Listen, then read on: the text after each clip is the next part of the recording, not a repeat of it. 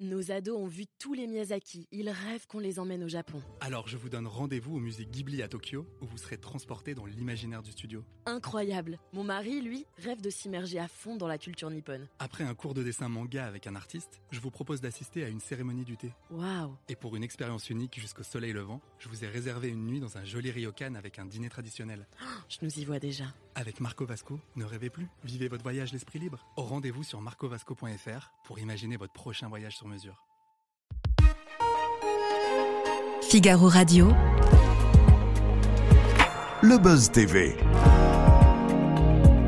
Sarah Lecoeuvre et Nicolas Voller. Bonjour à toutes et à tous, bienvenue dans le Buzz TV de Télé Magazine. Ravi de vous recevoir pour ce nouveau Buzz TV. Si je vous dis changer de vie, la carte au trésor, faut pas rêver. Il ne s'agit pas d'une seule et même phrase, mais bien de plusieurs émissions phares qui ont été animées par notre invité du jour. Et Sylvie, en retrait des médias depuis quelques années maintenant, il est de retour aujourd'hui avec un livre absolument bouleversant dans lequel on découvre son autre visage, un autre visage au sens propre du terme comme au sens figuré. Bonjour Sylvain Augier. Bonjour Nicolas. Merci d'être avec nous, on est ravis de vous avoir. Ça Merci va de. Bonjour Sarah. Oh, je reviens de loin, c'est le titre du livre hein, que vous sortez aux éditions Télémark, RD Éditeur. Un ouvrage où vous vous confiez comme jamais. hein. Vous êtes vraiment une totale mise à nu. Le premier, chapitre, le premier chapitre d'ailleurs s'ouvre immédiatement sur ce jour où vous avez voulu mettre fin à vos, jou- à vos- à vos jours. Vous aviez décidé de votre suicide, la lettre à votre femme, le scénario qui était fait hein, dans, votre, dans votre tête. Vous comptiez vous jeter sous un train, sous un TGV. Vous aviez 55 ans à, à cette époque. Euh, J'ai une question simple. Pourquoi à cet âge-là, à 55 ans, donc c'est il y a une quinzaine d'années à peu près, vous avez décidé d'en finir? Parce que je souffrais trop. La souffrance était devenue terrible. J'étais bipolaire, on en reparlera. Oui. Et j'étais pas soigné, pas guéri du tout. Et je voulais en finir, je voulais que la souffrance s'arrête. Donc je me suis mis devant un TGV qui arrivait à 160 km/h. Ça a été terrifiant, j'ai eu une peur noire. J'ai fait un écart en arrière, le cerveau reptilien a agi. Et je me suis dit que c'était la fin de ma souffrance si je continuais. Et la fin, le début de la souffrance des autres, de ceux que j'aime, mes enfants, ma femme, mes amis, euh, ceux qui m'entourent. Oui, Et pour ceux qui restent jamais- en fait, c'est ça, Voilà, évidemment, c'est auquel ça. on ne pense pas forcément. euh, Exactement. euh, Et je l'ai plus jamais C'est refait. ça qui vous a fait changer d'avis euh, à la dernière minute. C'est pas l'automobiliste qui, qui, a assisté à la scène. Non, il m'aurait vu euh, me faire écrabouiller. Non, non, Il y c'est avait un moi- témoin, c'est ça à ce moment-là C'est- c'est- Il y avait une voiture qui venait de s'arrêter au passage à niveau. oui. D'accord, donc Et il vous voyait quoi. il me voyait, il a couru vers moi. Hmm. Et moi, j'ai laissé venir le TGV jusqu'à une dizaine de mètres. Et là, j'ai reculé en arrière, euh, terrifié, Hmm. parce que c'est terrifiant. Bah oui, bien oui. sûr. Et vous n'avez jamais eu euh, de pensée suicidaire depuis cet épisode Non, plus jamais. Plus jamais, c'est Ouais. c'est plus arrivé. Je suis guéri, soigné de tout ça. euh, j'ai rencontré des psychiatres qui étaient formidables. Les traitements sont au point maintenant. Avant, ça s'appelait, à l'époque de mon père, qui me l'a transmis, ça s'appelait la psychose maniaco-dépressive. Et à l'époque de son père à lui, mon grand-père, c'était la neurasthénie. Maintenant, on parle de bipolarité. Alors, euh, Paul Vort dit que tout le monde est bipolaire. Beaucoup de On a monde. Paul Vort euh, qui, l'a- qui a confessé lui-même hein, sa Il l'a bipolarité. dit lui-même, Oui, ouais. oui, bien sûr. Mais il faut savoir que Van Gogh l'était, Napoléon l'était, Churchill, euh, Hemingway, Margot Hemingway, il y a beaucoup d'exemples, Virginia Woolf, qui s'est suicidée aussi. C'est le grand danger de la bipolarité, c'est qu'elle ne se guérit pas, on l'a à vie, et le danger, c'est la dépression suicidaire.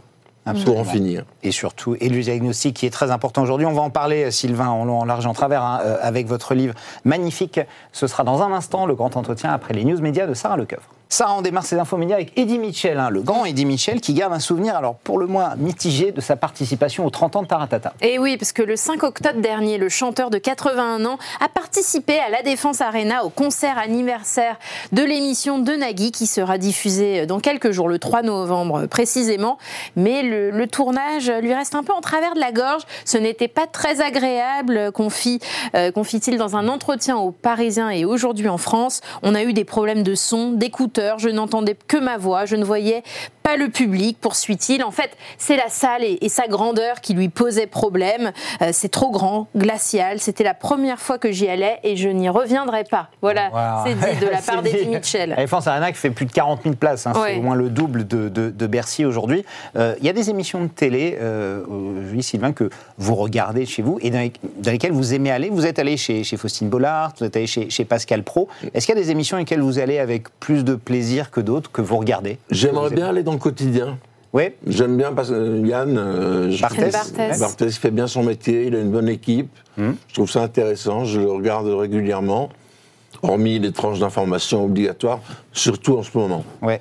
Euh, chez Anne-Elisabeth Lemoine aussi, vous pourriez y aller? Non, c'est à vous ou chez Léa Pourquoi pas Je sais Ouais. que c'est en discussion. euh, pourquoi pas J'irai avec plaisir. Je retrouverai Pierre Lescure, que j'ai eu comme patron à Canal+, Exact. qui m'a appris une chose importante. Il m'a dit, tu sais, Sylvain, c'est pas la- les bonnes idées qui comptent, c'est les bonnes équipes. Hmm. Et j'aimerais bien retrouver pour euh, parler de ce livre avec lui. On verra. Bon, l'invitation est lancée, hein, votre attaché de va travailler dessus, j'en- suis certain. On continue ces infos médias avec Caroline Roux, euh, l'animatrice de France 5, la journaliste qui a bouleversé sa programmation lundi. Oui, en raison des derniers événements en en Israël, la journaliste présentera un C'est dans l'air spécial lundi prochain. Ce sera en prime time à la place de, de Sur le Front. Vous savez, c'est ce magazine présenté par Hugo Clément. Membres de gouvernement, anciens diplomates, analystes et experts seront en plateau pour décrypter le conflit israélo-palestinien. Il faut dire hein, de- que depuis le, le début euh, de l'attaque du Hamas, c'était le 7 octobre dernier, la télévision multiplie les éditions spéciales. Euh, Preuve en est, Jean-Baptiste Boursier présente sa matinale de LCI depuis Tel Aviv, euh, depuis lundi. Oui, absolument, Tel Aviv, où il y a des, encore des tirs de roquettes hein, depuis, depuis hier Mm. soir. Euh, quel regard vous portez sur cette actualité qui est pff, difficile Vous en aviez parlé vous C'est épouvantable. En Israël. Ouais. C'est épouvantable, c'est un crime de guerre, c'est des centaines des milliers de morts. Et ce n'est que le début, hein, à mon avis. On- Crime de guerre ou terrorisme, euh, comme vous le, le qualifiez? Oh, c'est la même chose, non? Ouais. Bah, pas complètement, mais guerre, ce serait deux pays, terrorisme, c'est une autre. euh, Oui, mais là, il va y avoir des pays qui vont rentrer dans le jeu. La, la Oui. Turquie, le Maroc, euh, le Qatar. euh, On n'est pas au bout de nos surprises, malheureusement. hein, je crois. Je crois. Je veux pas faire le, le mauvais prophète, mais j'ai peur de la suite, oui. Est-ce que euh, ce, ce monde-là dans lequel on est, notamment depuis le confinement, très difficile, très anxiogène, euh, comment ça se passe pour des gens comme vous euh, qui souffrent de bipolarité? Est-ce que ça, ça change l'humeur quotidienne ou est-ce que le- le- les traitements que vous avez, le suivi psychiatrique est, est- est quand même suffisamment fort pour résister même à ça? Oui, J'allais dire qui est l'extérieur. Oui, j'ai un suivi solide, quotidien, matin, midi et soir, que je garderai toute ma vie et qui me met à l'abri de ce que j'ai connu, la, la dépression suicidaire, les angoisses, euh, les attaques de panique, enfin tout un tas de souffrances que je décris dans le livre, Ouais. auxquelles j'échappe euh, parce qu'on m'a bien soigné, que j'ai une psychiatre géniale, quoi. D'accord. Et l'actualité influe pas là-dessus, sur ce qui se passe dans le monde? Pendant le confinement, par exemple, ça- comment ça s'est passé? Plutôt pas mal, j'habite à la campagne. Oui. Dans le Gard, vous êtes. oui. dans le Gard, à côté de. Nîmes, voilà, à Sommières. J'ai pas souffert de, du Covid parce que j'étais- j'étais pas en ville, quoi. J'étais à la campagne, j'écrivais mon livre. Euh, J'étais tranquille finalement. Ouais. Donc, euh, Tranquille. J'ai pas été très concerné. Voilà. Euh, beaucoup de personnalités se taisent, notamment sur ce qui se passe. Euh, L'animateur Arthur a dénoncé ce silence de ses amis, comme il l'a dit, des médias, euh, qui ne dénoncent pas assez, évidemment, ce qui se passe là-bas. Vous êtes, vous êtes assez d'accord avec lui Il faut euh, manifester, protester euh, Oui, là-dessus, apporter un soutien à Israël euh, sans condition. Oui, je suis d'accord avec Mmh. ça. Oui. Ce qui vient de se passer est absolument affreux, quoi, effarant. C'est- Je disais crime de guerre, euh, c'est de l'assassinat, quoi, de gens isolés, innocents, euh, Oui, absolument. décapiter les enfants, enfin, c'est épouvantable, Les quoi. femmes, bien sûr, Ouais, effectivement. Votre livre, Je reviens de loin aux éditions Télémac, euh, préfacé par Boris Cyrulnik, le grand euh, Boris Cyrulnik, que vous connaissez depuis euh, de nombreuses années, euh, où vous avez révélé notamment votre bipolarité, on en a parlé en, en introduction. Euh, pourquoi avoir décidé d'écrire ce livre? Vous dites que ça mûrit depuis de nombreuses années chez vous, euh, Sylvain.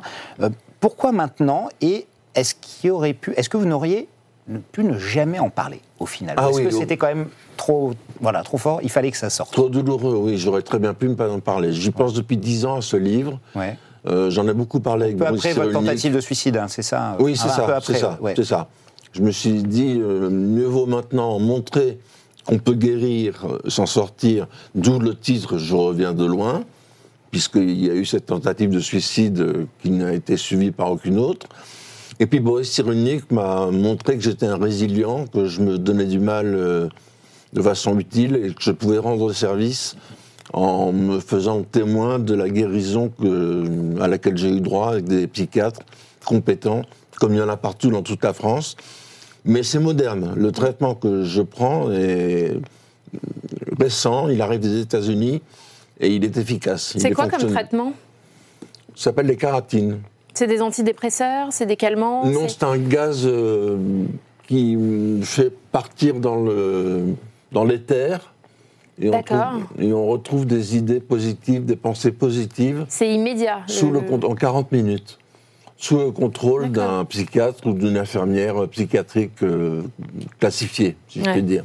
Et alors dans ce livre, vous racontez comment vous avez découvert ce trouble. hein. Les premiers signes se manifestent alors que vous avez 35 ans, on est en 1990, et vous venez de couvrir la route du Rhum, c'était à Pointe-à-Pitre euh, en Guadeloupe, une course finale qui sera remportée par Florence Artaud. Euh, vous, vous êtes de retour en France dans une chambre d'hôtel à Brest, et qu'est-ce qui se passe? Vous avez une douleur dans le ventre, c'est ça? Alors, je passe une semaine surexcité par l'ambiance euh, du départ de la course. Hmm. Euh, vu l'hélicoptère de Lionel Poilane, magnifique. Et je me dis, il faut que la fête continue. Et je pars en Guadeloupe. Je vois arriver Florence Artaud. Il y avait une ambiance géniale, comme vous pouvez l'imaginer. Première femme vainqueur, ouais, absolument. Ah ouais, c'était extraordinaire. Et la ouais. seule encore à ce jour. ouais. Il y avait, oui, tout à fait. Ouais. Il y avait une atmosphère de fête extraordinaire. Et je me suis laissé aller à l'excitation. J'ai très peu dormi. Oui, vous meniez la grande vie. hein. Vous avez pris un bateau, vous invitez tout le monde au restaurant, euh, Voilà. vous avez voyagé en business aussi. euh. Ça s'appelle une manie. une folie circulaire. C'est le, C'est ça le terme euh, oui. médical Une manie, c'est ça. C'est une manie. C'était pas vous, euh, vous, viviez pas la grande vie à ce moment-là non, euh, non, non. C'était. Pendant une semaine, j'ai eu une excitation su- subite. Et alors, comment, comment vous sentez ça, alors, cette douleur dans le ventre? Ça vient d'où, ces premiers symptômes Ah, bah, je suis rentré dans la chambre d'hôtel et je suis tombé par terre. Ouais. Et j'ai roulé jusqu'au téléphone pour appeler un psychiatre que j'ai eu et qui m'a dit Je vous donne rendez-vous lundi à Paris et je vous expliquerai ce qui vous arrive. Et c'est lui qui m'a dit Vous êtes bipolaire. Ce diagnostic, il, est là. Comment, comment est ce diagnostic, euh, Sylvain Et est-ce que c'est une maladie qui peut arriver à n'importe quel moment de la vie? Ou est-ce qu'il y a une, euh, on va dire une part d'hérédité qui est, qui est assez importante? Alors, l'hérédité est fondamentale dans l'histoire. C'est une maladie génétique euh, typique. Ça peut arriver à n'importe qui. Et ça peut aussi épargner beaucoup de monde. Mais il y a beaucoup de gens qui sont bipolaires et qui ne le savent pas, qui l'ignorent, et auxquels je voudrais expliquer qu'on peut, malgré la maladie, en sortir heureux, vivant, joyeux. Et comment ça se manifeste pour les gens qui ne le savent pas si, si vous pouvez être dida- didactique là-dessus, grâce à ce livre, que- que- quels symptômes on ressent? À quel moment on doit s'inquiéter? L'alternance de l'excitation et de la dépression qui prend la suite. L'humeur très changeante, enfin, qui Oui, peut passer de l'une à l'autre, c'est ça? Ben, c'est un dérèglement du cerveau, hein, c'est un dérèglement chimique. C'est comme si le cerveau avait un diabète. Voilà. D'accord. Ah oui. Donc ça reste euh, à vie, on n'en guérit pas. En revanche, on peut être soigné. Moi, je suis soigné et j'en sors. Et c'est pour ça que j'ai écrit ce livre, pour dire euh, on peut en sortir, je vous le promets. Et vous le dites dans le livre, vous soupçonnez d'avoir la maladie en vous depuis bien plus longtemps qu'avant vos 35 ans où on vous a diagnostiqué euh, la maladie. Euh, c'est quoi? C'est- votre père qui vous a transmis euh, cette maladie? C'est l'exemple qu'il m'a montré qui m'a fait, m'a fait peur. Quoi. Je me suis dit, je veux jamais de- devenir comme lui. Votre papa était dépressif, hein, c'est ça? Oui, oui. D'accord. Ouais, et dès votre enfance, vous ressentez euh, parfois des, des- bah, des sentiments de peur qui se J'avais une caractérisent anxiété. chez vous? J'avais une anxiété euh, qui me dès poursuivait, l'enfance. mais qui disparaissait très vite. Hmm. Et vous dites d'ailleurs dans le, le bouquin, ce qui est intéressant, c'est que peut, sans doute que le sport que vous avez pratiqué intensément à travers les sensations fortes notamment, et le métier de la télé a peut-être masqué les symptômes. Tout à fait. C'est euh, c'est vrai ça, ouais. J'ai fait ce métier avec passion pendant plus de 30 ans, radio et télévision, presse écrite. J'ai cherché à aller vite, à courir euh, avec des compétiteurs automobiles euh, Mm. sur l'eau, sur mer, euh, dans l'air, sur la route. Ah oui. Voilà, j'ai bien rempli ma vie. J'ai Ouais. adoré le métier que j'ai fait. J'étais à France Inter à l'époque pendant des années. Quand j'ai eu mon accident de parapente, j'ai 98. continué à faire mon émission euh, de radio de l'hôpital, en direct tous les jours. Mm. C'est vous dire que j'avais de l'énergie. Donc il y avait ce mélange entre une énergie folle que j'avais en moi et par moments des faiblesses que je ne comprenais Ouais. pas. Alors, vous racontez aussi dans votre accident de parapente où vous auriez pu y rester. hein, ça a été un accident vraiment oui. euh, très grave. Et, et notamment, euh, votre addiction ensuite à, à la morphine et, et à la drogue euh, qui, qui, qui- qui s'en est suivie. Euh, comment ça s'est passé, Sylvain? C'était à la base pour lutter contre la douleur, c'est ça? Et après, c'est devenu une vraie dépendance? Pas longtemps. Pas longtemps? Non, pour une raison simple, c'est que ma femme m'a dit si tu continues, je te quitte. D'accord. Donc c'est radical. oui. un argument radical. Ça a duré dites. combien de temps après Quelques euh, semaines. l'hospitalisation Ouais, vous, vous aviez besoin de votre shoot de morphine. Voilà, quelques semaines, pas longtemps. Parce que j'avais une douleur que j'ai toujours, hein, je traîne toujours Ah oui. ma douleur au pied, je, marche euh, en boitant, mais j'ai arrêté les drogues, quoi. Ouais. Et, et comment réagissent vos proches face à, face à la maladie, face à la, à la bipolarité? Votre femme, Carole, vous en parlez, et vos, et vos enfants, hein, que sont euh, Manon et Adrien. Alors Carole m'accepte comme je suis, mais me fait les reproches qu'il faut quand il faut, Elle vous remet à votre place? Complètement. Et elle me dit, il n'y a pas d'amour avec des preuves d'amour. Donc euh, à moi de prouver que je l'aime. Il y a 31 ans qu'on est mariés et, on a fait deux enfants adorables qui portent un jugement sur mon attitude, ma bipolarité, ma maladie. Mais maintenant qu'ils me voient rétabli euh, après l'écriture du livre, qui a été une phase euh, importante, j'ai travaillé avec une jeune femme qui s'appelle Myriam Villain, qui m'a euh, apporté beaucoup d'aide dans le chapitrage et dans l'écriture. Maintenant qu'ils me voient guéri, ils sont heureux, je crois, fiers de leur papa, il me semble. Je crois bien, hein. Et avec les enfants, on ne sait jamais. Euh, euh, en France, on estime qu'il y a entre 500 000 et 1,5 million et demi de, de- de gens atteints de, de- de bipolarité. Euh, ça fait peu ou prou quand même 2% de la population, hein, ce qui n'est pas, ce qui est pas rien. Euh, et du côté des personnalités, il n'y en a pas beaucoup qui en parlent. Alors, vous avez évoqué Benoît Poulvorde, qui en a parlé ouvertement. Euh, vous, maintenant, comment vous l'expliquez? Il, y a- il y a toujours une espèce de tabou autour de, de la bipolarité? C'est une maladie euh, un peu honteuse qu'on cache? Un peu comme la dépression, quoi. Oui. On n'a pas envie de la montrer. euh, Mhm.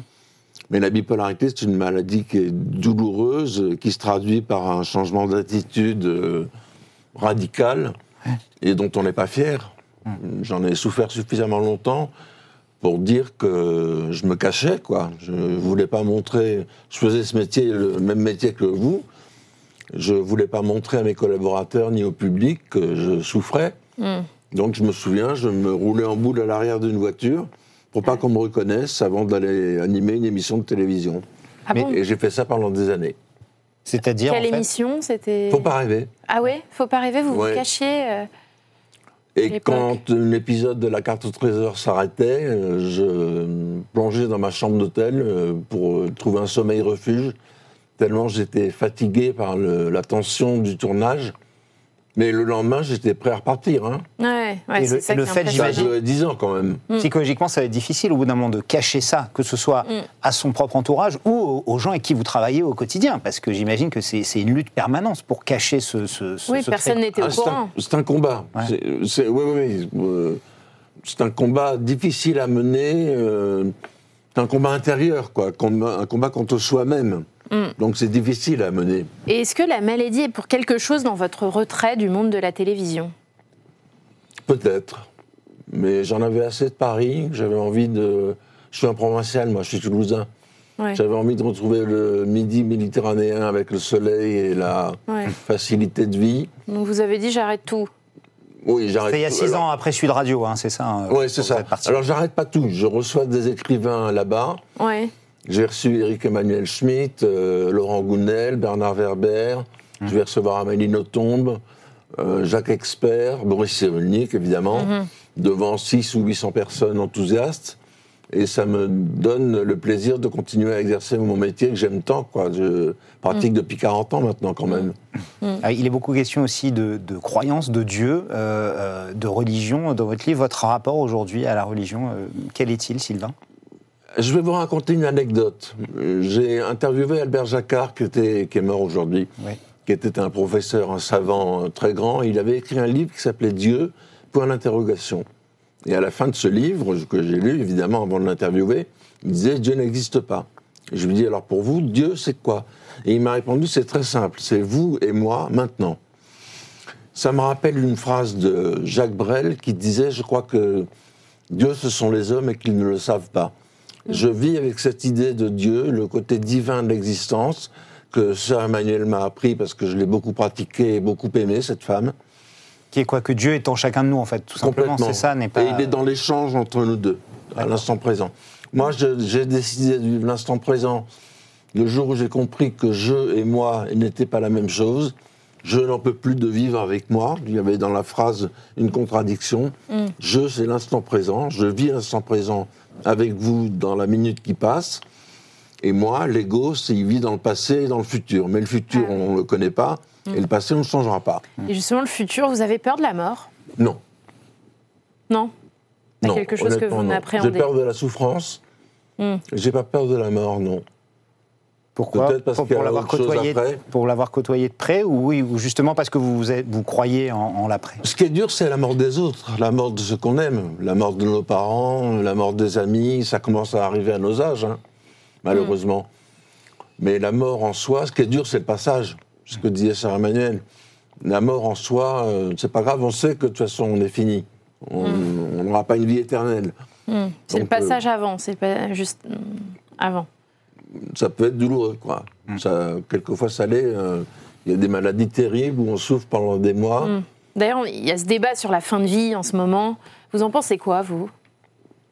Je comprends qu'à la fin d'une existence qui mène plus nulle part, on choisisse un suicide assisté en Belgique ou en Suisse. Je Vous comprends. pourriez le faire Arriver à un certain âge, oui, mais pas à 68 ans. Pas- pas quand vous êtes jeune encore. Oui, j'ai encore Mais du si, un jour vous vous sentez vraiment mal, vous pensez que vous pourrez prendre cette décision. Oui, je pense Ouais. que j'en serais capable. Et vous seriez fier de le faire en France, que la France autorise ça plutôt que d'aller dans un Ah, autre j'ai pays jamais pensé à ça. Je Non, sais mais j'imagine, mais vous souhaitez que, que ça avance aussi dans notre pays C'était le sens Oui, de ma oui, question. oui. Ouais. Oui, je pense que ça peut être un soulagement à des souffrances terribles. J'ai vu des cancers euh, durer interminablement et qui Souffrance finissaient terrible, euh, effectivement, oui. Voilà, et avec une fin qui était obligatoire, quoi. Mhm. Donc euh, la souffrance, pourquoi la faire durer? Nous recevons sur le plateau Anaïs Bouton, l'an- la- l'animatrice et journaliste de RTL. vous- On va l'écouter dans un instant, hein. ça, ça va arriver, euh, de Zemmour et, Noto- et notamment d'RTL. Elle avait une question à, à vous poser pour vous. Je vous propose d'écouter ça et d'y répondre ensuite. Sylvain Augier, qu'est-ce que vous chérissez comme un trésor? Ah, référence à la carte au trésor. Est-ce qu'il y a quelque chose Alors, je vais pas dire votre famille, ma femme et vos enfants, c'est trop facile, mais est-ce qu'il y a quelque chose que vous chérissez comme un trésor? L'amour. Ouais. J'ai de l'amour pour les gens que je croise dans la vie et c'est devenu une façon de vivre euh, qui ne me quitte jamais. Je, je pense que Dieu est amour. Mm. Je ne vais pas à la messe. euh, Dieu est beaucoup plus grand que la religion. J'aime bien les prêtres, j'aime bien les interviewer. J'ai interviewé le Père Jaouen, l'abbé Pierre. euh, ça m'a marqué. Mais hum, je pense que Dieu est amour. Je, je vis dans cette dimension-là et je vis heureux. Et quand euh, il y a un coup de stress, comme un train en retard ou, ou une émission qu'on rate, je me dis c'est pas grave, euh, Dieu me protège. J'ai une vision divine de l'existence, vraiment, L'amour en réalité. Qui m'a été donnée par la souffrance de ce livre que j'ai écrit pour ça, pour dire on peut en sortir avec cette dimension-là. Et grâce à l'amour aussi. Merci Sylvain. On passe à notre dernière rubrique. Ça s'appelle au suivant.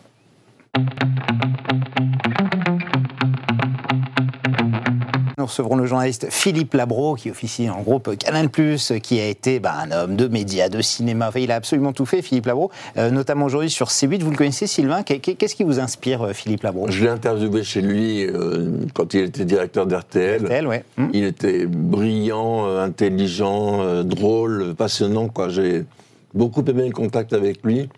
J'ai beaucoup d'affinité avec lui aussi. Est-ce que c'est quelqu'un dont vous- dont vous continuez à suivre? C'est aujourd'hui, il anime encore des émissions euh, Oui, sur, bien sûr. sur- sur C8. Ouais. Bien sûr, je le retrouve avec plaisir. Et je relis des livres qu'il a écrits qui sont bien écrits et passionnants. quoi.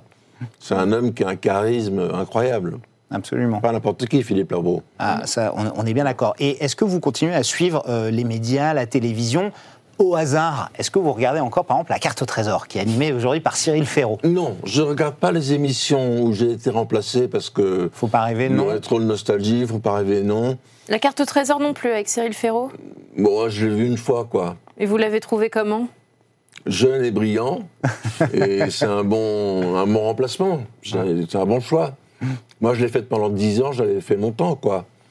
Donc, je veux pas être nostalgique. euh, Ouais, pas de regret, non. pas d'aigreur. Mais quand vous le regardez, c'est ça fait mal ou c'est euh, vous n'avez pas envie ou Non, non, Qu'est-ce qui vous j'analyse. J'étudie un peu le comportement, les dialogues, euh, le suspense. euh, Regardez la réalisation, comment ils ont fait ceci, c'est ça. Voilà, c'est voilà. l'œil professionnel presque. Oui, complètement. Et là, on remet beaucoup en question les hélicos euh, de l'émission, qui sont quand même euh, mythiques. euh, Il y en a quatre. Il y en a quatre. On les remet en, question par conscience écologique. Qu'est-ce que vous en pensez, vous, personnellement? Quoi, du nombre d'hélicoptères? Oui. Est-ce qu'il faudrait les réduire? Est-ce qu'il faudrait Oui, ne parce plus les utiliser, ces hélicos Ah ben, les réduire, c'est supprimer l'émission. Parce qu'on a besoin de quatre hélicos, un pour chaque candidat, un pour l'animateur et un pour le producteur euh, et ingénieur du son en altitude. Ouais, donc ce serait. Donc le jour où on supprime les hélicoptères, on supprime l'émission. Hmm. Et vous serez triste le jour où l'émission disparaîtra? Pas trop. Non. Ah bon, pourquoi? Je suis pas nostalgique. euh, Ah oui, donc- Non. Ça vous fera ni chaud ni froid. Oui, c'est ça. On peut dire ça. Ça bouge hein, évidemment dans la vie comme dans la télé. C'est l'heure de passer à notre dernière séquence. Vous pouvez y aller et poser votre question à Philippe Labro maintenant. Alors Philippe, moi qui ai lu avec passion tomber cette fois sur relevé 8, est-ce que tu t'es relevé de ta dépression complètement ou est-ce que c'est encore un combat intérieur que tu mènes? Voilà. Une très bonne question, Bonne effectivement, qu'on posera à Philippe Labro, son best-seller, hein, tombé cette fois sur le 8 un livre absolument extraordinaire qu'on recommande euh, hautement, tout comme le vôtre, Sylvain. Je reviens de loin. C'est gentil. Euh, voilà, édition Télémac, RD Éditeur, dans lequel vous vous livrez euh, comme jamais. C'est vraiment un livre dont on garde le positif aussi, hein, et ce Ah, qui est très c'est- important. C'est gentil de dire ça. C'est voulu de ma part, oui. Mm, absolument. Merci d'être avec nous. Merci. Sarah, et encore merci de votre fidélité. Bonne journée à toutes et à tous. Nos ados ont vu tous les Miyazaki. Ils rêvent qu'on les emmène au Japon. Alors je vous donne rendez-vous au musée Ghibli à Tokyo, où vous serez transporté dans l'imaginaire du studio. Incroyable. Mon mari, lui, rêve de s'immerger à fond dans la culture nippone. Après un cours de dessin manga avec un artiste, je vous propose d'assister à une cérémonie du thé. Waouh. Et pour une expérience unique jusqu'au soleil levant, je vous ai réservé une nuit dans un joli ryokan avec un dîner traditionnel. Je nous y vois déjà. Avec Marco Vasco, ne rêvez plus, vivez votre voyage l'esprit libre. Au rendez-vous sur marcovasco.fr pour imaginer votre prochain voyage sur mesure.